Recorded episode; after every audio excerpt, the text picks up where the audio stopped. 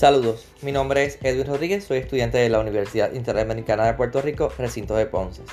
Este podcast fue creado como requisito de la clase Planificación Estratégica Internacional con el propósito de discutir el concepto micromercadeo y ejemplos de compañías que aplican este concepto en sus estrategias de mercado. En los pasados años ha surgido un nuevo concepto de segmentación llamado micromercadeo. El micromercadeo es un enfoque para dirigirse a un grupo específico de personas. Con el micromercadeo los productos o servicios se van a comercializar a un grupo de clientes. Para usar el micromercadeo la empresa debe definir a qué público quiere llegar por características como género, profesión, edad y geografía. Luego de definir la audiencia que se quiere impactar, se crea la campaña a los grupos específicos que se desea trabajar.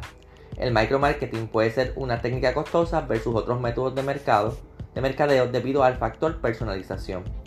Según Rosa Peiro en su artículo del 2020, dice que el micromarketing es la personalización de las acciones de venta por el conocimiento profundo de los intereses y hábitos del consumidor individual.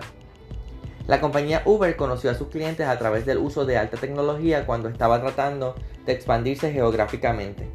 Uber, buscando lo que el cliente deseaba, usó data de las redes sociales para conocer acerca de los problemas de transportación de cada ciudad donde querían penetrar o establecer negocios. Uber tiene un aumento en su base de clientes por medio de promociones personalizadas y beneficios por referir clientes. Esta compañía ha establecido alianzas con hoteles, restaurantes y centros comerciales, lo que ha permitido aumentar su base de clientes sustancialmente. Al tener un servicio más personalizado, le ha permitido ofrecer viajes gratuitos, viajes con descuento que ha permitido aumentar la satisfacción de sus clientes. Su plataforma le permite al cliente evaluar los servicios que recibe por parte de los choferes, sus precios son más económicos que otras compañías de transporte como un taxi regular. Uber se presenta con sus clientes por su nivel de servicio y buenos precios. Para un cliente detallista, los detalles y la calidad del producto son todo. Para este tipo de clientes no es recomendado hacer muchas preguntas de necesidades debido a que ellos buscan hechos. Este tipo de clientes investiga, recoge información de la oferta y la de los competidores. Si queremos crear una relación con estos clientes, es vital enfocarse en detalles y considero que en este juego del micromercadeo Uber lo juega muy bien. La misión de Uber es conectar a las personas que necesitan un viaje confiable con personas que buscan ganar dinero conduciendo un automóvil. Otra compañía que ha sido exitosa en el uso del micromercadeo es Coca-Cola. En el pasado solo se basaban en clientes que consumían la bebida con azúcar y los que no.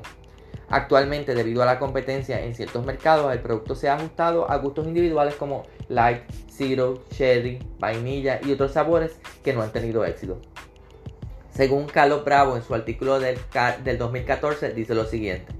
En la teoría tiene mucho sentido personalizar al máximo el mensaje publicitario.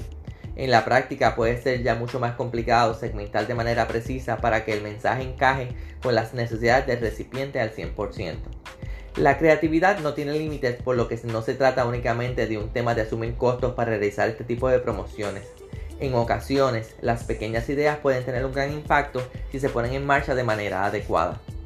En resumen, considero que el micromercadeo es una excelente estrategia para llegar directamente a ciertos grupos para maximizar la gama de productos en base a las necesidades y preferencias de grupos específicos.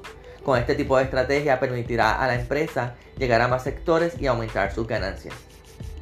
Esto ha sido todo referente al micromercadeo y ejemplos de compañías que utilizan este concepto de segmentación llamado el micromercadeo. Espero que esta información les, haya, les sirva eh, para refrescar sus conocimientos. Buenas tardes.